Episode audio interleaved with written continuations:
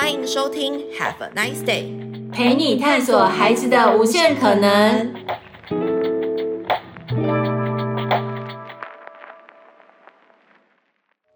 Hello，欢迎收听 Have a nice day。今天这集是一个特别集，噔噔噔噔，我是 Coco 老师，在我对面的是翩翩老师。Hello，大家好，我是翩翩，大家应该。不会很陌生。如果你有听到上次呃 Coco 老师跟翩翩老师的分享的话，应该是很熟悉的。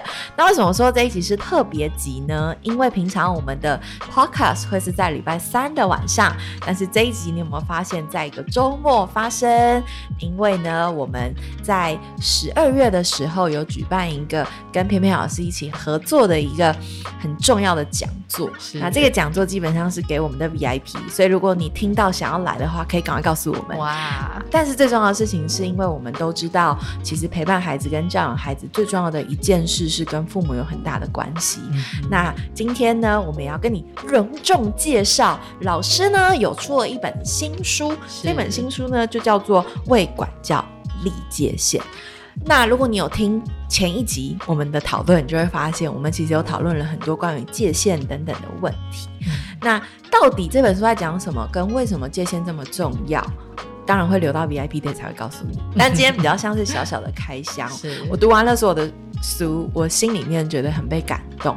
然后我想要跟老师讨论，今天会分三题。是，然后主要第一题是因为在书里面其实有提到一件事，我觉得也是很多成人，不管你说是父母，我们心里面很多的疑惑，嗯、就是你觉得你小时候真的有被你的父母好好的善待吗？嗯嗯，这这个我，觉得对对对，我觉得应该是说。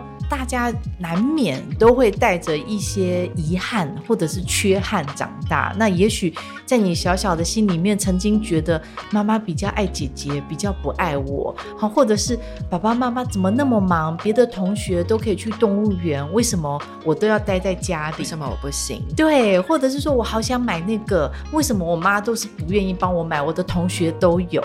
好，我我觉得是以我们小小的那个孩子的那个角度去看。你难免难免就是会多多少少有一些遗憾，是你觉得不公平，好，或者是觉得父母不够爱你。甚至造成一些创伤都是有可能的。那我会觉得，如果不去好好处理跟面对这一块，其实说真的，它会不断的反映在你跟你现在孩子的一些互动当中。嗯、那甚至有时候是一百八十度的转变哦。好、嗯，就是也许你小时候是体罚，我们以前小时候体罚长大的，那你被爸妈打，被老师那个体罚等等的，你就觉得哇，我长大，我我绝对不要成为这样的父母。那但是有一些他矫枉过正。他其实反而会变成过度溺爱、保护，好，那甚至很怕孩子有任何一丁点的受伤，那反而你就养出一个玻璃心小孩，是对，所以那个过于不及，其实都不是好事。对，那重点是你得要回来看看你自己怎么了，嗯、然后重新去接纳过去的那一段记忆，那甚至得要去看看说。当年的父母，如果你是当年你的爸妈，会不会那已经是他们能做到最好的一个表现了？那甚至当年你的爸妈，他们也是没有被疗愈的孩子长大的，他也可能捧着这些他小时候的创伤，继续捧着捧着，然后生下了你。就算他已经成为了父母。没错，我觉得印象很深刻，就是老师讲完这一段之后，我印象很深刻。有一次我问我爸一个问题，因为呃，应该不是有很多人知道，但我之前有分享过一个很有趣的故事。我问过我爸爸说：“你觉得你在教养我们的路程中，你最后悔的事情是什么？”然后跟我问他说：“你不觉得你以前你怎么以前会这样对待我们？”嗯哼。然后我爸爸是一个赛歌手。嗯哼，然后我印象很深刻，他在我问完他问题了之后，然后他就跟我说，因为鸽子训练期只要六个月，嗯哼，但你们比六个月长大太多了，我不知道该怎么办，这段话完全释放我。因为我才知道说，原来我的父亲他是根本不知道怎么当一个爸爸，他用养动物的方式在养我，因为他的职业就是一个养动物的专门选手。哇，我那个瞬间瞬间理解，然后瞬间心里面知道说，我从小到大所有对于父亲的仇恨，对于他的不谅解，对于觉得自己的地位很低，觉得自己从小没有自信等等这些，好像得到了某部分的解答。是啊，所以我觉得对我来说已经算是某部分幸运了。就是，是我记得我是拿了一个我的被报道的报道给他看，然后看完我就说，你怎么会这样子？然后。你有什么话想说吗？然后我们有个很棒的对话，哇啊！所以我觉得回应老师就是是，因为我觉得每一个父母其实最大的挑战是我们都有自己的原生家庭，是。原生家庭多多少少，如同刚刚提到的，嗯、会有伤痕，嗯，也会有眼泪，也会有很多的不理解。嗯、但是我们的父母怎么样？当我们成为父母的时候，也去理解父母。嗯、我觉得这个我也想问问老师。嗯，我我觉得其实在，在呃，我我在上一些心理学的课时候，它其实就像你刚刚提到的例子哦，它其实是心理上一个返家的过程，是对他真正回到这个家里面，把这件事情放下了。我觉得如果就是在像我的书里面第第一个章节就在讲，你能够真正的爱自己，真正的去把这些伤口好好的疗愈起来，其实那绝对会让你成为一个更棒的父母。是对，所以呃是不简单，但是不是做不到。我会觉得透过阅读啊，透过去上一些心理课啊，透过来呃木村亲子教室，对，就是有些时候其实我们在跟父母的谈话，像我们会安排一些亲师会谈，就是在一些谈话里面，我们也会试着呃引导父母去看看自己会这样子对待现在自己的孩子，到底背后的原因是什么？是对，那找到那个原因，你才有可能有一些弹性跟一些不同的一些对待。没错，所以在老师的书里面，其实第一章提到的就是这个。是他的第一章谈到的是爱孩子前先爱自己。是，而且他的第一章以后，你翻到第后面一页哦，他的那个标题就是“你已经是够好的妈妈”。嗯，好，我觉得我在看。这个 outline 跟我自己在看完的时候，我觉得很很 touch。那个 touch 是你能够相信你自己已经是一个够好的人了吗？还是你用很多的标准在框架你自己跟你的孩子呢？是我我觉得就是嗯，当当我们。呃，就像刚刚提到那个有一个那个很有名那个公式的影片嘛，你的孩子不是你的孩子，就是有些时候我们觉得我们付尽付出全部的努力在成就你的孩子的时候，其实那个是更可怕的事情。是对，当你没有照顾好你自己，而你只是不断的付出付出，那个付出的背后其实是你希望他回报你，是。所以你们亲子关系一定不会好，那是一种交换，对，甚至有现在很红的情绪勒索，是我对你这么好，你为什么不听我的？这样 对我？对对，你为什么没有嗯不听老人言？我就是告诉你不要选这个工作，你要选那个工作，这个科系没前途，你要去选有前途的。好，就是我我把你栽培成这样了，栽培到这样的程度，你怎么不听我的？没错，所以我们刚刚前面讲了很多，第一大段其实在谈到的是妈妈你要练习，跟你要知道爱自己这件事情很重要。是，所以详细呢，请你来看书，对，很重要哦。对，就是我其实书里面还有另外提到一个很重要的观念，叫做分化。是对，就是那个分化，你跟你的孩子之间，你的孩子得要跟你分开。对，从一开始那个脐带，你你真的有把它剪断吗？还是其实你一直把它握在手里？我不要，你不要走。对，从像比如说从 baby 开始喂母奶啊，有些喂母奶喂到三岁四岁，他还舍不得呃让孩子离乳，那到底是孩子的需要还是你的需要？嗯，哦所以那个分化过程是很不简单，但这个分化的背后，你为什么不愿意，也是非常值得去探究。嗯，所以其实我觉得爱自己有一个很重要的过程是去啊、呃、认识，甚至是去。拆解自己真正的动机跟感受，这件事情听起来是困难的，但其实对于每一个成人或者每一个人都是一个很重要的练习。没错。那我印象很深刻，在书里面还有讲到另外一件事，就是很多的父母其实我们都很想成为好爸妈，嗯、可是好到底什么是好？嗯、好叫做顺应孩子，所以是好吗？嗯、好叫做所以孩子可以为所欲为吗？嗯、好叫做所以他说什么我们永远都不能说不吗？好，印象很深刻，在书里面有提到一个案例是，呃，有一位孩子他的母亲不太敢跟孩子说不，嗯、所以不管是他不收玩具，或者他怎么样，我们应该要告诉他要拒绝他，或者是要给他指令的时候，其实他是讲不出来的。那讲不出来有一些原因，并不是因为他不是不敢讲，嗯、他不敢讲，真正背后的原因可能是什么？我觉得很多，有些时候是像我也碰过有妈妈是她怕孩子就不爱她，是。这才是妈妈心里面最大的担忧。对，我碰过是那个妈妈有跟我讲过，她说因为孩子其实大部分时间是阿妈在带，是，所以她怕孩子比较爱阿妈，是比较不爱她，所以只好顺应她。对，所以她会像一个圣诞老公公一样，所以十二点半要吃巧克力也可以吧？对，就是她希望能够完全满足她的孩子，以得到她孩子的认同。是对，那但是这就是一件很可怕的事情。没错，对，所以你看哦，刚刚我们光谈到一个点，就是。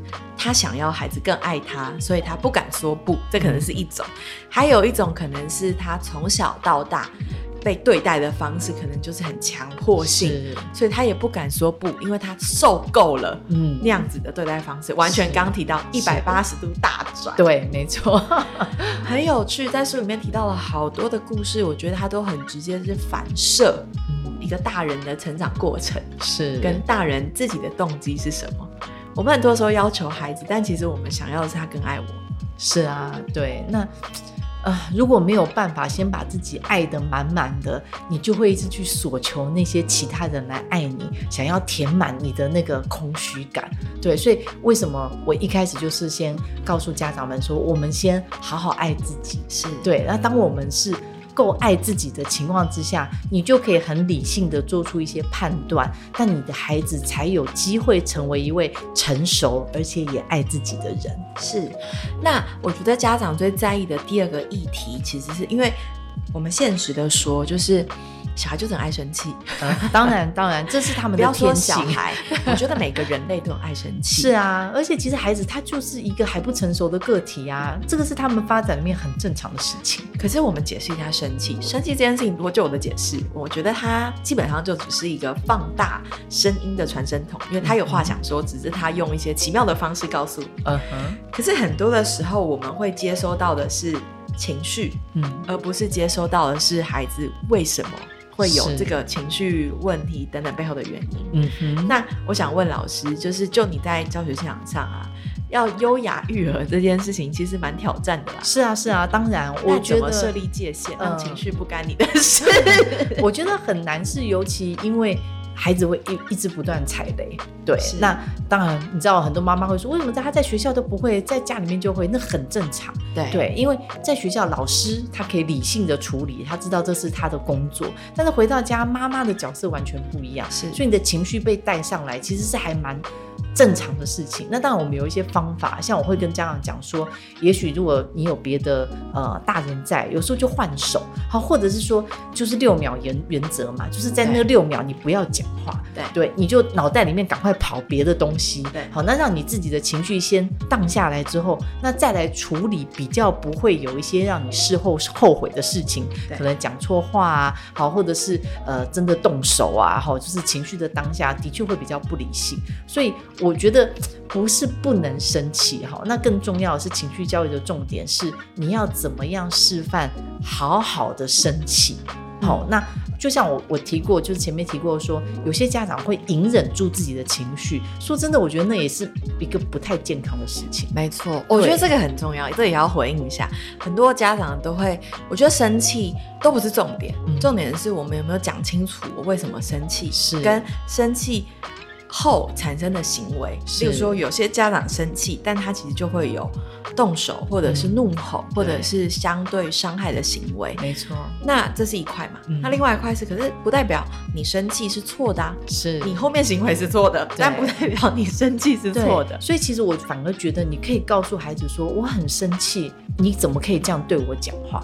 对，对，就是你，你当然要表达出来，因为你的孩子也在学习。是对，那这对他来讲，其实是非常好的一个情绪教育。是。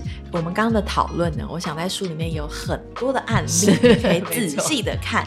但讲到这里，我们就不免得要谈一件事情，就是我们可以跟父母、跟孩子可以谈情绪，我们可以谈爱自己。